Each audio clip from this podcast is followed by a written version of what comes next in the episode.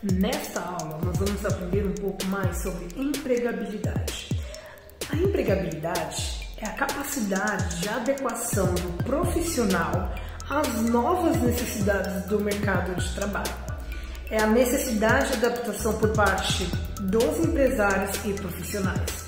Existem dois termos que a gente pode destacar. O primeiro é empregabilidade, né, que é a capacidade de você né, para um novo profissional, candidato a uma vaga de emprego, de se adequar às necessidades da empresa. E existe um outro termo chamado empresabilidade, que é quando a empresa se adequa ao profissional. Um dos estudiosos né, dessa área da empregabilidade aqui no Brasil é o José Augusto Minarelli. Ele vai definir a empregabilidade como a capacidade de profissional estar empregado, mas muito mais do que isso é a capacidade do profissional de ter a sua carreira protegida dos riscos inerentes do mercado de trabalho. É aquele profissional que é tão, tão competente naquilo que ele faz que por ele mesmo, só por ele mesmo, ele se garante, ele garante a sua vaga, ele garante aí o seu, o seu posto no mercado de trabalho. Esse José Augusto Minarelli, ele vai propor seis pilares da empregabilidade. Nós vamos falar sobre estes seis e neste slide nós vamos ter aí um, as seis, os seis, perdão, pilares da empregabilidade: adequação vocacional, competências, idoneidade, saúde física e mental, equilíbrio financeiro e por último o network. Na verdade, esses seis pilares, eles são ideias, são sugestões de como manter essa empregabilidade. O primeiro deles é a adequação vocacional. Uma vez que para tornar-se um bom profissional e um ser humano realizado, o indivíduo deve conciliar a sua função com a capacidade e paixão pelaquilo que ele faz. Então, a, a, a, o principal primórdio né, que vai orientar este pilar, adequação vocacional, é de você se tornar um bom profissional, um ser humano realizado, de maneira que você consiga equilibrar a sua vida pessoal, a sua vida profissional e ambas possam andar e ter aí um equilíbrio. Isso, portanto, vai se chamar adequação vocacional, quando você consegue adequar, equilibrar a sua vida profissional, pessoal e muito mais do que isso. Além de você adequar aquilo o profissional, pensando aí naquilo que você gosta de fazer e aquilo que você recebe para fazer. Veja bem, é, seria muito bom se todo mundo trabalhasse no, no, emprego dos sonhos e ganhasse o salário dos sonhos. A gente sabe que nem sempre isso é possível, mas o José Augusto Minarelli vai dizer que neste primeiro pilar que existe uma adequação vocacional quando a gente consegue adequar a paixão por, pelaquilo que a gente faz, seja, a gente gostar de trabalhar naquela, numa determinada atividade e por essa atividade ser bem remunerada. Quando a gente encontra esse ápice aí a gente encontra um equilíbrio profissional. O segundo pilar é o pilar da competência. Essa competência vai compreender os conhecimentos adquiridos, as habilidades físicas e mentais, o jeito de atuar e a experiência. Enfim, é a sua capacitação profissional que vai ser desenvolvida pela sua formação escolar, pelos treinamentos que você participa, pelos cursos, assim como este que você faz, pelo autodidatismo, ou seja, você conseguir aprender determinados assuntos com muito mais facilidade, sem precisar que alguém te ensine, isso é autodidatismo, e pela vivência cotidiana. Então, quando a gente vê aí neste segundo pilar da, da empregabilidade a competência, é um amarrado, um apunhado do conhecimento que você tem ao longo da sua vida, seja ele conhecimento adquirido na escola ou em algum curso, assim como este, e também os treinamentos que você vai fazendo ao longo da sua vida, bem como a capacidade que você tem de aprender novos conceitos, conteúdos, novos. É, novas línguas, por exemplo, enfim, pela sua vivência cotidiana, você vai adotando aí o segundo pilar da empregabilidade. O terceiro pilar da empregabilidade vai falar sobre idoneidade. Ela vai dizer, vai diz respeito à honestidade e à correção com a qual se conduz a vida e o trabalho. Dentro de princípios legais e éticas e éticos né, do profissional.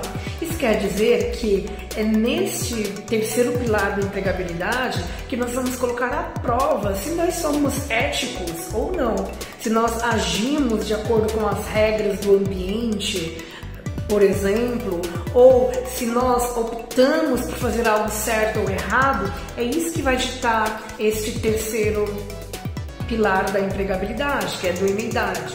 A idoneidade ela vai falar, portanto, do equilíbrio que há entre a sua vida pessoal e profissional, os atributos éticos que só você tem, que somente você vai adquirindo ao longo da vida. Portanto, é a, esse conceito de idoneidade ele se ampara nos conceitos éticos e nos princípios legais. O quarto princípio ele vai se pautar na saúde mental. A saúde mental vai cuidar do equilíbrio, do desgaste exagerado, cuidar do corpo. Pessoas saudáveis têm bons relacionamentos, geralmente, e interagem de maneira favorável, evitar vícios como fumo, álcool e drogas. É nesse princípio de empregabilidade que vai nos ensinar que é importantíssimo que a gente consiga equilibrar a nossa saúde física e a nossa saúde mental.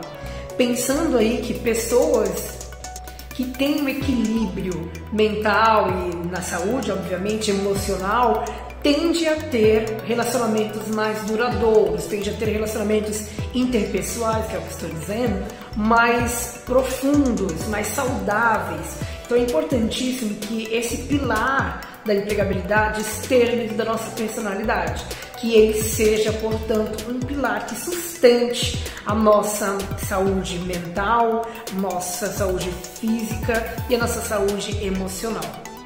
O quinto princípio vai falar sobre o equilíbrio financeiro.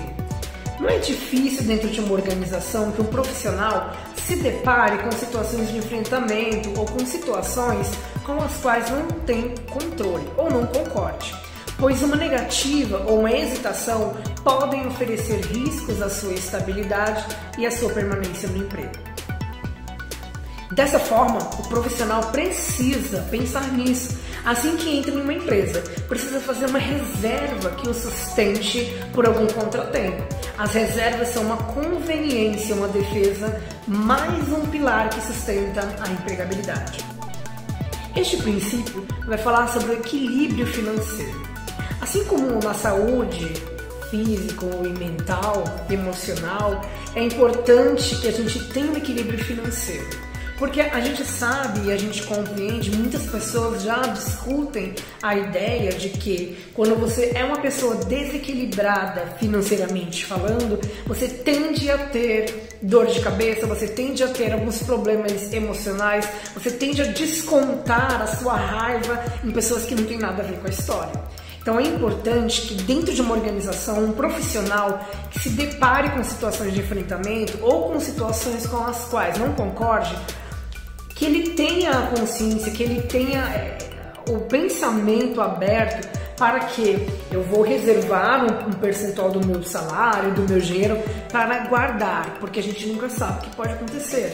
Às vezes uma hesitação, algo que você não concorde, e aí você vai em debate, quebra, e bate boca com seu chefe, e a situação fica um pouco calorosa, você pode perder seu, seu emprego por causa disso. Então é importante que este princípio, este pilar da empregabilidade, portanto, ele se faça presente nas nossas vidas. Porque veja, o profissional que pensa nisso, assim que entra numa empresa, ele precisa fazer uma reserva que vai auxiliar por algum contratempo. Se acontecer algum tipo de problema, alguma dor de cabeça, como o exemplo que eu dei, ou algum tipo de desavença que faça o colaborador pedir as contas, você ser mandado embora, a gente não sabe. É, tendo este, essa, esse percentual, essa reserva financeira, há uma grande tendência de ter aí um equilíbrio financeiro na vida desse profissional. Por quê? A gente sabe que os nossos trabalhos, os trabalhos de forma geral, eles não são, infelizmente, duradouros. Eles não duram muito tempo. Então, para evitar algumas circunstâncias, circunstâncias adversas, é importantíssimo que nós tenhamos uma reserva para se algum dia precisar, se algum dia acontecer, a gente tem esse dinheiro reservado e a gente não sofra tanto a perda deste emprego, deste salário. E por último, nós vamos falar sobre o networking ou rede de relacionamentos. Quem conhece pessoas adquire informações importantes e relevantes.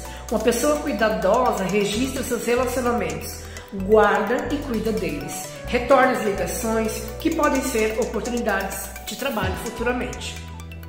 Em termos profissionais, é muito importante ter uma networking, uma rede de relacionamentos. Uma forma de se manter conectado à sua rede de relacionamentos é manter um contato com as pessoas. Por exemplo, numa entrevista de emprego, você vai, participa e você se dá bem, ou você conversa, você compartilha com outras pessoas que são seus uh, concorrentes naquele momento, mas é importantíssimo que se aquela oportunidade não der certo, por exemplo, você tenha aí um colega, um companheiro que pode muito bem se você, é claro, manter essa rede de relacionamentos aberta e ativa, ele pode muito bem te indicar para uma vaga posterior, ele pode muito bem, provavelmente, te indicar uma outra oportunidade de emprego. Então, é importante a gente sempre pensar que sempre que a gente entra em um lugar, a gente jamais pode perder ou fechar portas. Porque se um dia a gente fecha essa porta, em determinada empresa, quando a gente precisar de novo dessa pessoa ou dessa empresa, essa porta estará fechada. Então é importante que a gente mantenha ativa essa rede de relacionamentos, esse network.